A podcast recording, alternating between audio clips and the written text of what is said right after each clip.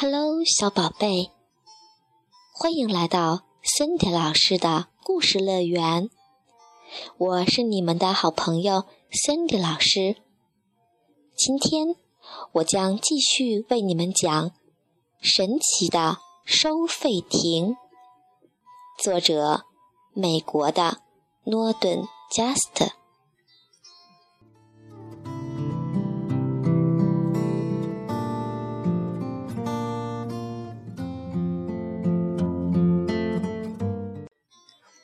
欢迎来到词语国。嗯，请原谅我说话粗鲁。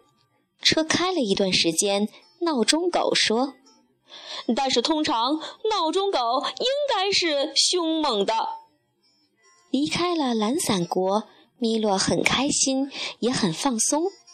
他让闹钟狗放心，他对他没有什么恶意，而且还很感激他的帮助。太好了！闹钟狗喊道：“太开心了！我感觉在接下来的旅程中，我们会成为很好的朋友。你可以叫我卡塔。这个名字真奇怪，你发出的是滴答滴答滴答的声音呢？”米洛说：“为什么你的名字不是？不要说了。”大狗气喘吁吁。米洛看到他的眼中泛起了泪花。我不是故意伤害你，米洛说。他并不想提起他的伤心事儿。没事儿，闹钟慢慢平静了。这是一件悲伤的往事。我现在要告诉你，我哥哥是家里的第一个孩子。他出生时，我的父母很高兴，希望他能够发出滴答声，就给哥哥起名叫滴答。可是第一次给他上弦的时候，他们震惊地发现，哥哥发出的声音是咔嗒咔嗒咔嗒，根本不是滴答滴答滴答。他们冲到登记处，想把名字换了，但是一切都太晚了，名字已经正式记录在案，不能改变。我出生的时候，他们决定不再犯同样的错误，因为他们认为他们所有的孩子都会发出咔嗒声，所以就给我起名叫咔嗒。后来的事儿你都知道了，我的哥哥叫滴答，却发出咔嗒咔嗒的声音。而我叫卡塔，却发出滴答滴答滴答的声音。就这样，我们俩一辈子都背负着错误的名字。我的父母太过伤心，就不再生孩子了，一生都在行善，去帮助穷人和饿肚子的人。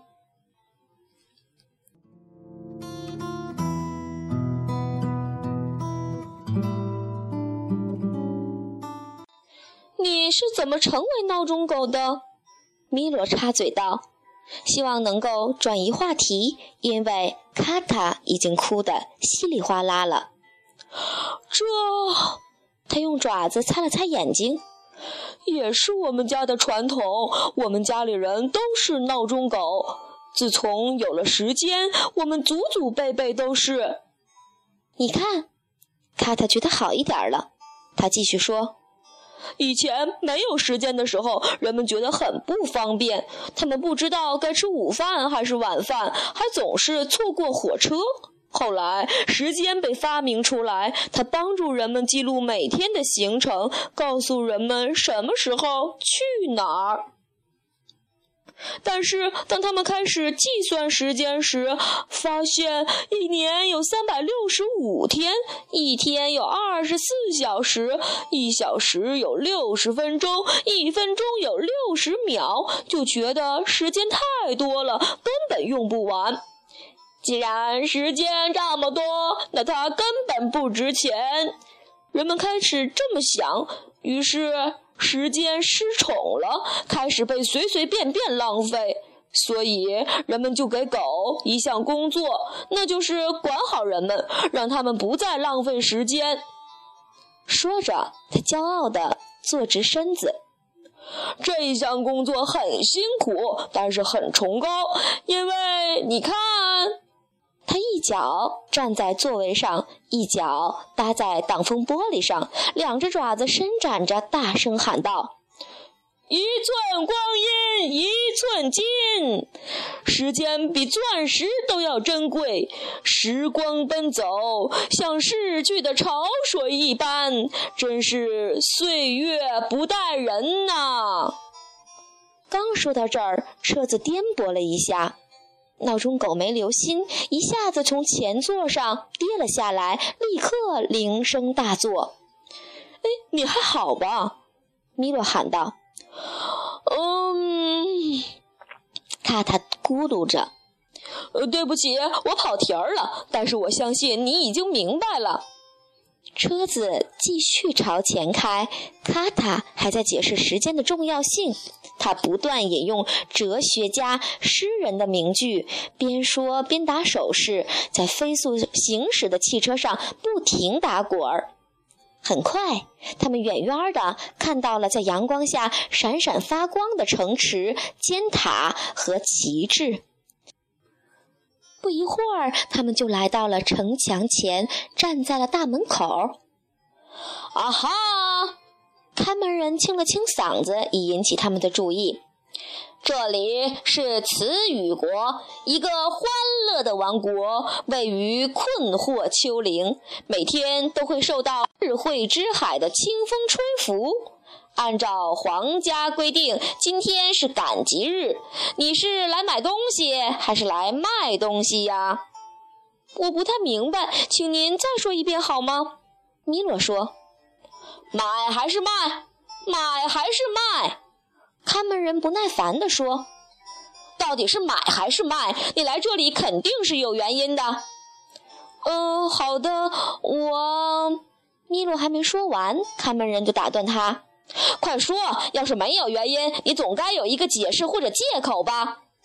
米洛摇了摇头：“这很重要，很重要。”看门人也不停地摇着头：“你不能没有理由就进去。”他想了一会儿，又说：“等一会儿，也许我有一个古老的理由可以给你用。”他从门房里扛出一个破烂不堪的箱子，一边在里面摸索，一边喃喃道：“不是，不是，不是，这个不行，不行。嗯啊，这个很好。”他得意洋洋地喊着。拿起一块系着绳的牌子，他把牌子擦干净，只见上面刻着几个字：“有何不可呢？”这是一个做任何事儿的好理由，有点旧了，但是还能用。他把牌子挂在米洛的脖子上，推开沉重的大铁门，深深一鞠躬，打手势让他们进城。真不知道集市是什么样子的。米洛开车驶进大门的时候想，但是还没等他想明白，车子就开进了一个巨大的广场。广场上商铺林立，铺子里堆满了各式各样的货物，所有的货物都扎着鲜艳的彩带。广场入口处还挂着一面大大的横幅，上面写着“欢迎来到文字市场”。从广场对面走来五个高高瘦瘦的绅士，他们穿着绫罗绸缎，戴着有羽毛装饰的帽子，脚上蹬着锃亮的皮靴，一直走到米洛的车前面。忽然，他们停下来，一起擦汗、喘气，然后甩出五张羊皮纸，逐一问起好来。问候您，向您致敬，欢迎光临。下午好，您好。米洛点点头，他们接着埋头读羊皮纸。奉 A B C 国王之命，也就是词语国国王，文字的统治者，短语、句子以及各种修辞的帝王，我们热忱的欢迎您来到我们王国。国家、民族、政府、领土、帝国、领地、公国。哎，这些词语不都是一个意思吗？米洛被搞得迷迷糊糊的。当然，没错，丝毫不差。确实如此。是的，他们又挨个说道。好了，那么米洛不明白这五个人为什么要用不同的词说同样的事儿。只用一个词，难道不简单些吗？这样也更合乎情理。胡说，可笑，荒谬，滑稽，瞎扯。他们又一次说：“合乎情理不是我们的兴趣所在，也不是我们的工作。”第一位绅士说：“除此之外。”第二位解释道：“这个词。”和另一个词一样好，为什么不都用上呢？这样你就不用选择用哪一个词啦。第三位绅士建议。而且，第四位叹息着：如果一个正确，那么其他一个也正确。显然，你还不知道我们是谁。第五位冷笑道，然后他们一个个的自我介绍：“我是定义公爵，我是意义部长，我是伯爵，我是理解次长。”米洛表示明白了。卡塔也低吠了两声。意义部长开始给他们解释：“我们都是国王的顾问，或者用更正式的名称，我们是国王的内阁。英文中的内阁，也就是 cabinet。”定义公爵解释道：“其意有三，第一。”是指一个小房间，或者是有抽屉的橱柜等，可以用来放珍贵的东西，也可以陈列古玩。第二，指的是国家大臣的会议室。第三，指的是王国统治者的智囊团。你看，义部长满怀谢意地向定义公爵鞠了一躬，接着说。词语国是世界上所有词语的诞生地，词语们就在我们的果园里生长。我真不知道词语是长在树上的，米洛怯怯地说。那你认为它们长在哪里？本质伯爵愤怒地问。他们向小男孩围过来，想弄清楚他为什么这么愚蠢，竟然连词语长在树上这种事儿都不知道。我不知道他们是长出来的。米洛更加怯弱。几个人开始痛心的摇头。那么，钱不是树上长出来的，你知道这吧？内涵侯爵问。我听说不是。米洛回答。那树上必须长出点什么来？为什么不是词语呢？理解次长得意洋洋地说：“绅士们为他高超的说服力而欢呼。”而且，意义部长不耐烦地说。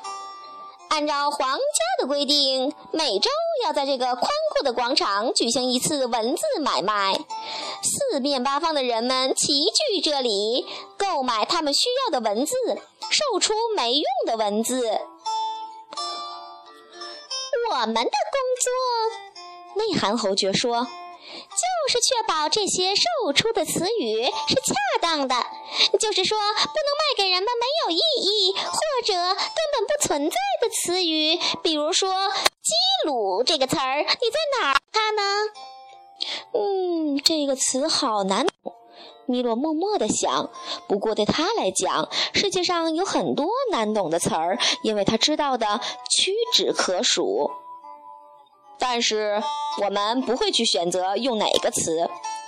在众人走向市场摊位时，本质伯爵一路解释道：“因为只要这是他们本来的意思，我们就不会管他们讲得通还是讲不通，是淳朴还是华丽。”内涵侯爵补充道：“是冷静还是热烈？”理解次长说：“啊，这样就简单多了。”米罗尽量有礼貌地说。就像被一块木头绊倒一样简单，本质伯爵喊道，然后真的被一块木头绊倒了。你非要这么笨手笨脚吗？定义公爵叫道。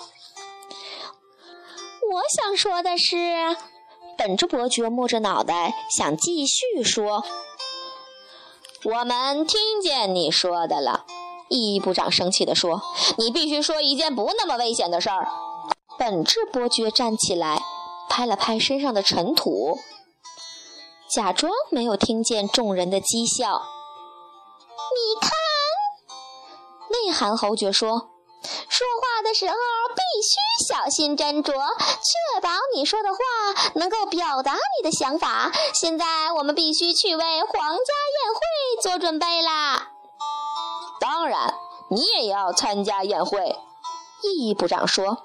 还没等米洛说点什么，他们就匆匆穿过广场，一溜烟跑了。尽情在市场吧！理解部长回头喊道：“市场！”定义公爵注解道：“是一块空地，或者是一个建筑物，在里面可以。”这是他们消失之前，米洛听到的最后一句话。我从来都不知道语言可以让人如此迷惑。米洛一边对卡特说话，一边用手抚摸闹钟狗的耳朵。语言没有那么难懂，除非你说了一大堆废话，真正想表达的意思却没有表达清楚。卡特说。米洛认为这是他今天听到的最明智的一句话。来吧，他喊道：“让我们逛逛这市场，看起来很有趣儿。”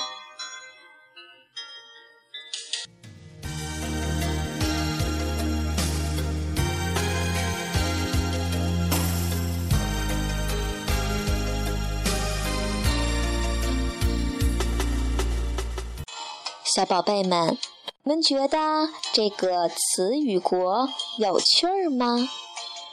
你们知道有那么多的词语可以用来表达同一个意义吗？相信爱读书的你们，一定也和词语国的这些大臣们一样。有着聪明的脑袋，有着灵活多样而且丰富的语言，去表达你想要说的话，去表达你想要告诉别人的事情。